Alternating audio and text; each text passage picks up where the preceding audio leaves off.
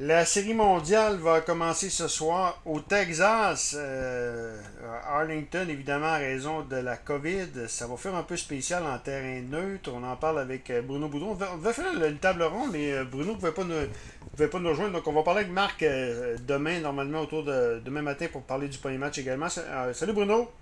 Allô Dan, ça va bien? Ça va bien, ça va bien, Bruno, effectivement. Donc, euh, écoute, les Rays contre les Dodgers.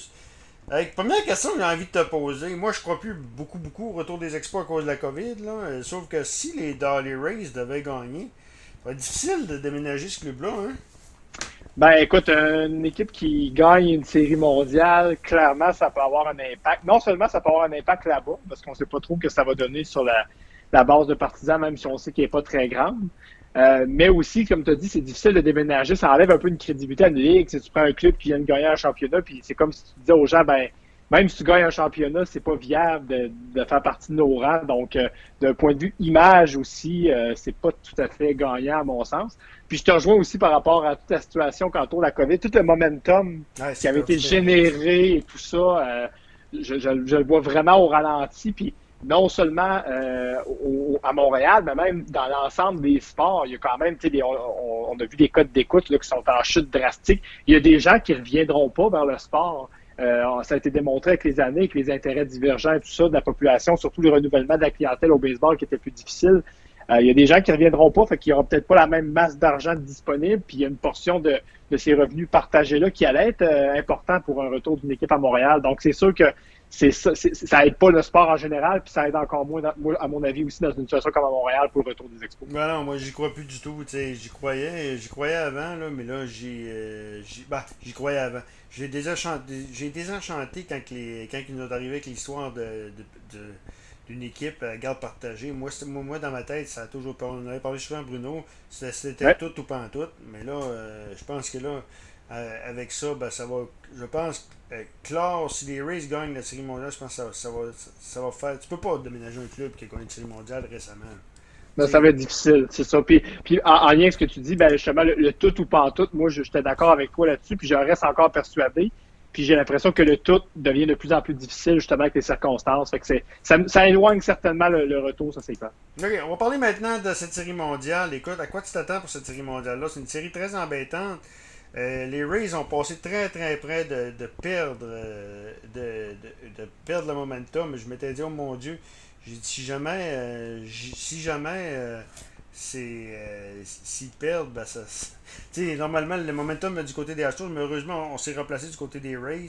Et ça risque d'être une série quand même très longue. hein. La profondeur des Rays contre l'attaque des Dodgers avec Mookie Betts, Cody Bellinger et autres. Ouais, puis dans le fond, moi, ce que je pense par rapport à, les deux séries, hein, les, Dodgers aussi ont été en danger. Dans le match numéro 5, là, les Braves avaient le contrôle en début de match. Ils ont pris les devants 1-0, 2-0. Il y avait des occasions de mettre le match et la série hors de portée à ce moment-là. Dans le match numéro 7, ils ont fait des erreurs en début de match, mais il y avait le contrôle du match. Donc, les Dodgers ont, ont été à plusieurs moments très, très proches d'être éliminés. Puis dans le cas des Rays, ben, ils ont été rattrapés de 0-3 à, à 3-3, mais dans le match numéro 7, on, les, a sentis en plein contrôle d'un bout à l'autre de ce match-là. Les Astros peinaient à se maintenir euh, à distance, puis euh, Dusty Baker devait utiliser à peu près tous les releveurs qu'il avait, alors que tu vois qu'il y avait un plan défini du côté de Kevin Cash. Donc, j'ai pas senti les Rays en panique dans ce dernier match-là. Puis c'est surprenant parce que tu aurais pu dire à 0-3, c'est une équipe de jeunes. Au contraire, ils ont sorti vraiment fort, sont excessivement forts euh, dans les matchs serrés, les Rays. Hmm. Euh, c'est pas compliqué, c'est un peu comme ça hein? qu'ils ont. Ouais, la relève, ils ont été bâtis comme ça. Ils se sont comportés comme ça toute la saison. Puis c'est un peu la différence. Tu sais, je fais souvent la comparaison parce que tu connais mon, mon amour pour les A's d'Oakland. Ouais. Mais c'est un peu des clubs bâtis de la même façon. Les, les clubs de petits marchés, on va chercher des joueurs qui sont capables de frapper la longue balle. On n'est pas nécessairement des séries de coups sûrs qui vont fabriquer des points.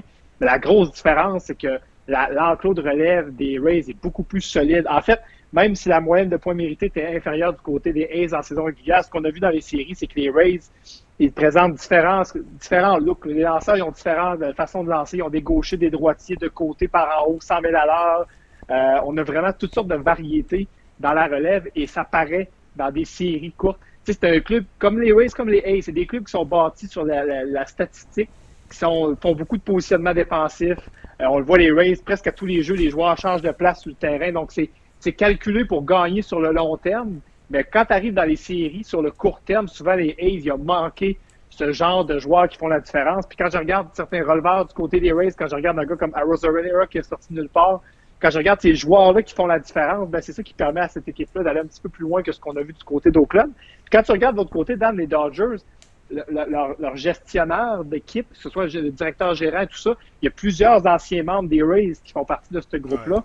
Ils ont la même philosophie, mais ils ont les moyens financiers.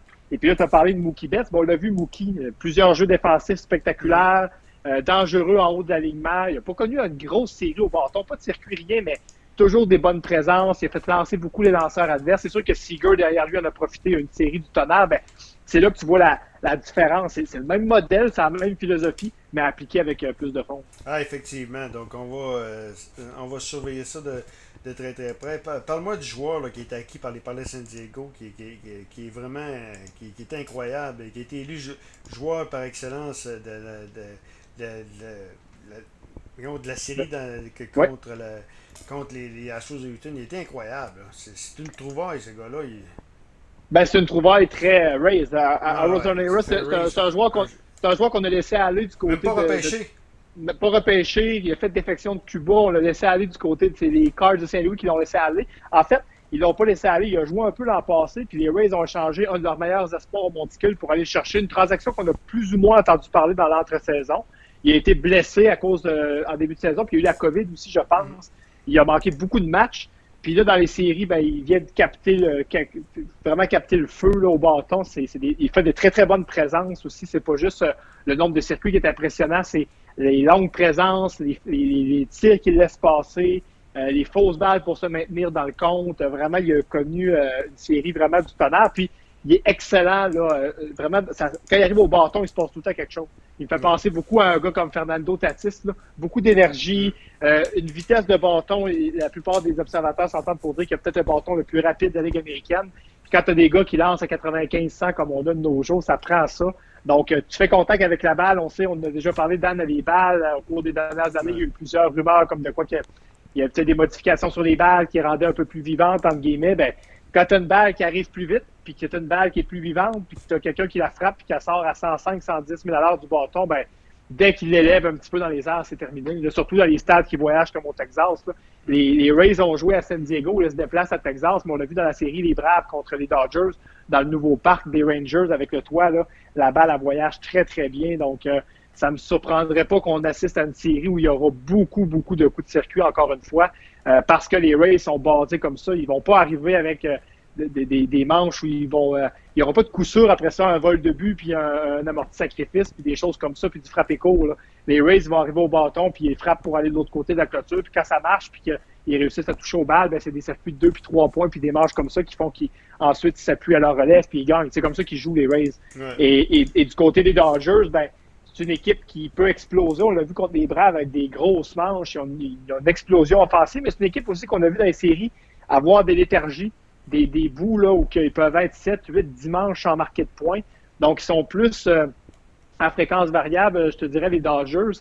Euh, et ben, la relève est un petit peu plus, euh, je dirais, suspecte. on a des, des vétérans qu'on a été chercher, des Blake Tranian de ce monde et compagnie ça tient l'enclos debout. Kenny Jensen en fin de match, ça fait longtemps qu'il est là. Il y a eu des insuccès en série, mais bon, est-ce que ce groupe-là, tenu ensemble avec Clayton Kershaw, qui a aussi connu des insuccès en série, une sortie difficile en série de championnat, c'est toutes ces questions-là que les Dodgers vont tenter, puis on va arriver à parler des prédictions plus tard, mais ça fait des années qu'à chaque fois que les Dodgers se rendent à la série mondiale, je me dis, ils vont gagner, c'est leur année, ils vont gagner, c'est leur année, ils vont gagner. Est-ce que 2020, comme c'est une année particulière en général, vont faire en sorte que les Dodgers vont revirer le sort puis ils vont gagner? Je ne sais pas. Mais clairement, quand je regarde, si les matchs sont serrés, puis c'est ce qu'on s'attend, une série longue, une série serrée, c'est difficile d'aller contre les Rays parce que quand tu regardes la façon que laquelle se sont comportés depuis le début des séries, c'est ça qui ont gagné les matchs serrés. Ils ont été en 5 avec les Yankees, ils ont gagné, ils ont été en 7 avec les Astros, ils ont gagné, puis les matchs contre les Astros qui ont gagné, c'était pas 10 à 0. C'était 4 à 3, 5 à 2, il y a toujours le moyen d'aller chercher les points, profiter des erreurs d'adversaires. C'est comme ça qu'ils sont construits. OK. Donc, euh, ta prédiction? Ben écoute, euh, je, viens de mentionner que c'est dur d'aller contre les Rays, mais je, vais y aller encore avec les Dodgers. Les deux dernières fois sont de la Série mondiale, je les ai pris. Ils n'ont pas gagné. Je vais encore avec eux. Euh, écoute, je pense que c'est la meilleure équipe des 4-5 dernières années dans la Ligue nationale. ils sont dus pour gagner leur Série mondiale. Je pense que tout est en place. Euh, ils ont plus d'expérience, ça pourrait faire un peu la différence. Puis même, euh, ils ont joué beaucoup au Texas là, avec une série complète. là. C'est sûr que bon. Ben, les Rays aussi, là, les, les, Rays aussi, étant donné que. Ben non, c'est la première année, c'était vrai, c'est la première année des. des, des exact. De et, là, donc ils connaissent pas les ont... années, puis ils connaissent pas. Ben, euh...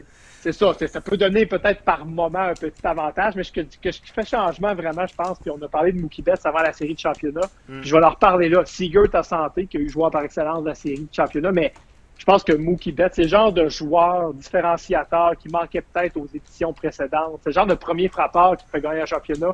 Il a fait ça à Boston. C'est le genre de gars, je pense, qui, qui était manquant aux Dodgers. Ils ont payé le gros prix. C'est un contrat vraiment faramineux qu'ils ont donné à, à Mookie Betts.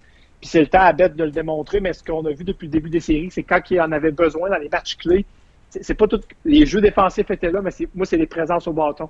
Les longues présences dès le début du match, là. Et il va y aller des présences. On a vu la dernière rencontre contre les Braves, là, déjà 8 ou 9 lancés dès sa première présence. Deuxième présence, même chose. C'est un joueur qui va vraiment t'aider de façon qui sont plus subtiles quand le bâton n'est pas là. Puis si le bâton est là, ben, c'est encore mieux. OK, donc on, on, va y aller. Moi, je vais y aller avec euh, les, les, Dodgers en 7. C'est pas plus compliqué que ça. Même chose pour moi. Ouais. Euh, Bruno, on, va se reparler. Euh, je sais pas quand on va se reparler. Peut-être même vendredi, à, à l'approche euh, du troisième match. Parce que de la manière que ça fonctionne, c'est que les deux premiers matchs par la suite, le troisième est, à, est, est vendredi. Donc, euh, peut-être se parler du chic demain, je vais parler avec Marc. C'est conclu avec Marc. Donc, euh, pour parler du premier match. On va se reparler euh, vendredi. Oui, puis ce qui va être intéressant en, en conclusion, parce que tu l'as dit, mm. c'est la première série qui va avoir le format régulier d'une série des dernières années. Hein, parce que toutes les autres séries ont été jouées sur 7 jours ouais, ou 5 ça, ça jours. Ça a joué beaucoup, ça. Dans... Ben, ça a joué sur les rotations. Ça joue... Ben oui, l'utilisation des releveurs, les rotations. On ne on se servait pas du, de la journée de congé, des déplacements pour être capable de repositionner les choses. Là, on va revenir à une série vraiment normale. Donc, on a deux matchs. Ensuite, il y a, il y a comme un, un, déplacement, mais qui sera une journée off.